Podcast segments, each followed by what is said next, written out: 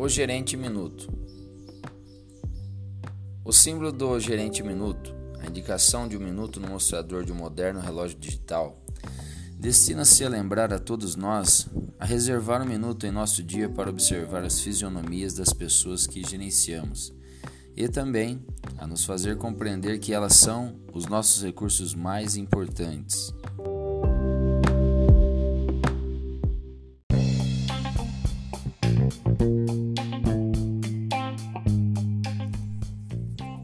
Introdução Nessa curta história, apresentamos ao leitor uma boa parte do que aprendemos em nossos estudos de medicina e das ciências do comportamento sobre a maneira como pessoas trabalham melhor com outras pessoas. Por melhor, entendemos o modo como pessoas produzem resultados valiosos e se sentem bem consigo mesmas, com a organização ou empresa com as demais pessoas com quem trabalham.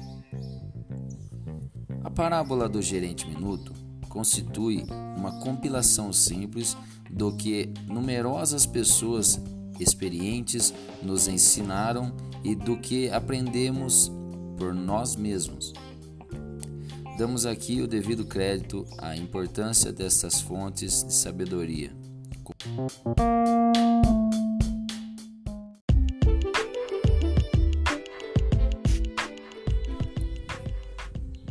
Compreendemos também que vocês, na qualidade de gerente, considerarão as pessoas com as quais vocês trabalham como uma de suas fontes de sabedoria.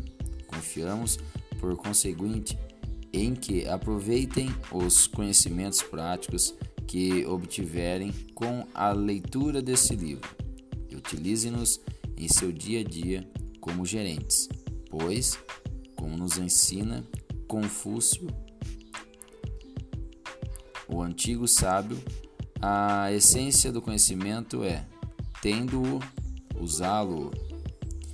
Temos esperança de que sim, sintam prazer em usar o que aprenderem nesse livro e que, como resultado, vocês e as pessoas com quem trabalham levem vida, vidas mais sadias, mais felizes e mais produtivas.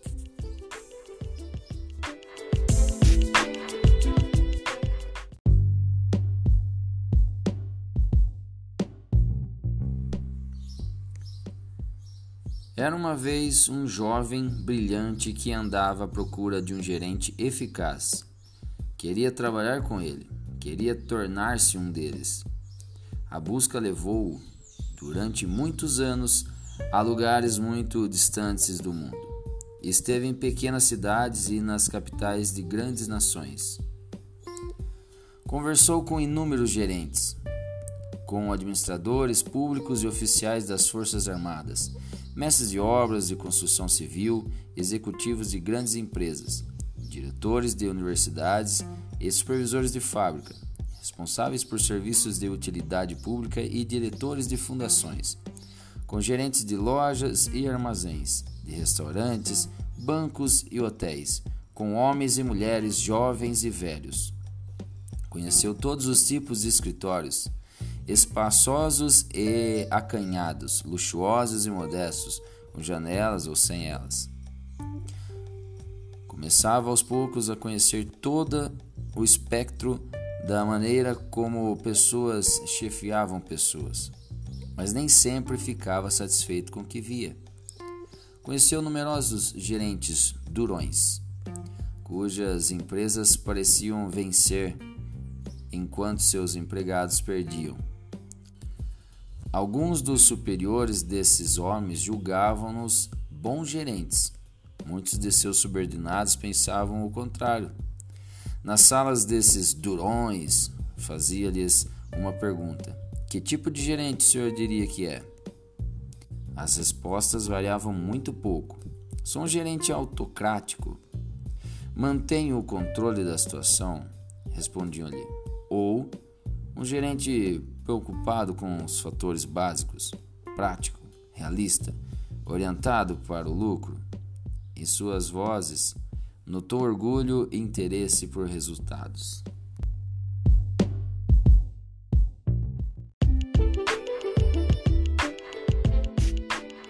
Conheceu também muitos gerentes bonzinhos, cujo pessoal parecia ganhar enquanto as empresas perdiam. Alguns dos seus subordinados pensavam que eles eram bons gerentes, mas os supervisores deles tinham suas dúvidas. Ouvindo essas pessoas boazinhas, responderam a mesma pergunta. Ouvia o seguinte: Eu sou um gerente democrático ou participativo, apoiador, atencioso, humano. Percebeu que diziam isso com orgulho e tinham interesse nas pessoas, mas sentia-se perturbado. Era como se a maioria dos gerentes do mundo estivesse basicamente interessada ou em resultados ou em pessoas. Aparentemente, os que se interessavam por resultados recebiam o rótulo de autocráticos, enquanto que os que se preocupavam mais com as pessoas eram rotulados de democráticos. O jovem achava que esses dois tipos de gerentes, ou autocrata, durão, e o democrata, bonzinho, eram apenas parcialmente eficazes. Isso é como se meio gerente, pensava ele. Cansado e desanimado, voltou para casa. Ele até que poderia já ter desistido de sua busca, mas possuía uma grande vantagem: sabia exatamente o que procurava. Gerentes eficazes, pensava, gerenciava a si mesmo e as pessoas com quem trabalhava, de modo tal que tanto a empresa quanto as pessoas saíam ganhando.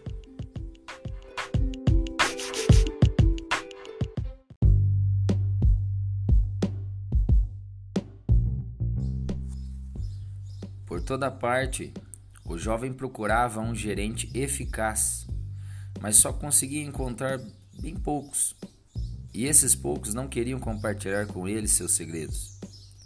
E começou a pensar que, talvez, jamais descobrisse o que realmente torna um gerente eficaz. Por essa ocasião, ouviu falar coisas maravilhosas sobre um gerente muito especial que, ironicamente, residia numa cidade próxima.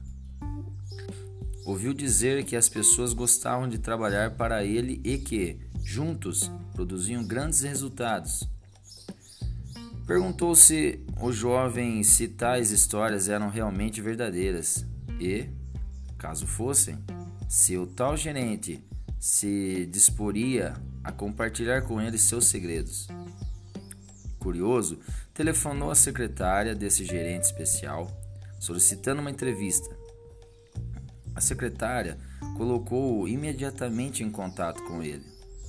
Ao perguntar-lhe quando poderia ir visitá-lo, o jovem ouviu uma resposta: qualquer dia dessa semana, com exceção de quarta-feira pela manhã. Pode escolher a hora. O jovem riu consigo mesmo, achando que esse gerente, supostamente maravilhoso, estava meio pirado. Que tipo de gerente dispõe assim de tanto tempo? Mas estava profundamente interessado e resolveu visitá-lo. Ao chegar à sala do gerente, o jovem encontrou-o de pé, olhando pela janela. Quando tossiu para anunciar sua presença, o gerente virou-se e sorriu. Convidou-o a sentar e perguntou: Em que lhe posso ser útil? Eu gostaria de lhe fazer algumas perguntas sobre a maneira como o senhor gerencia pessoas, disse o jovem. Cordialmente, o gerente respondeu: Pode perguntar. Bem, para começar, o senhor mantém reuniões regulares com seus subordinados? Mantenho, uma vez por semana, às quartas-feiras das 9 às 11, e por isso que não poderia recebê-lo nesse horário, respondeu o gerente. O que é que o senhor faz nessas reuniões? Sondou o jovem. Escuto, enquanto meu pessoal relata e analisa o que realizou na semana anterior, os problemas que enfrentaram e o que precisa ainda ser realizado. Em seguida, traçamos planos e estratégias para a semana seguinte. As decisões tomadas nessas reuniões são obrigatórias para o senhor e seu pessoal? indagou o jovem. Claro que são, disse o gerente. Se não, qual seria a vantagem de convocar a reunião?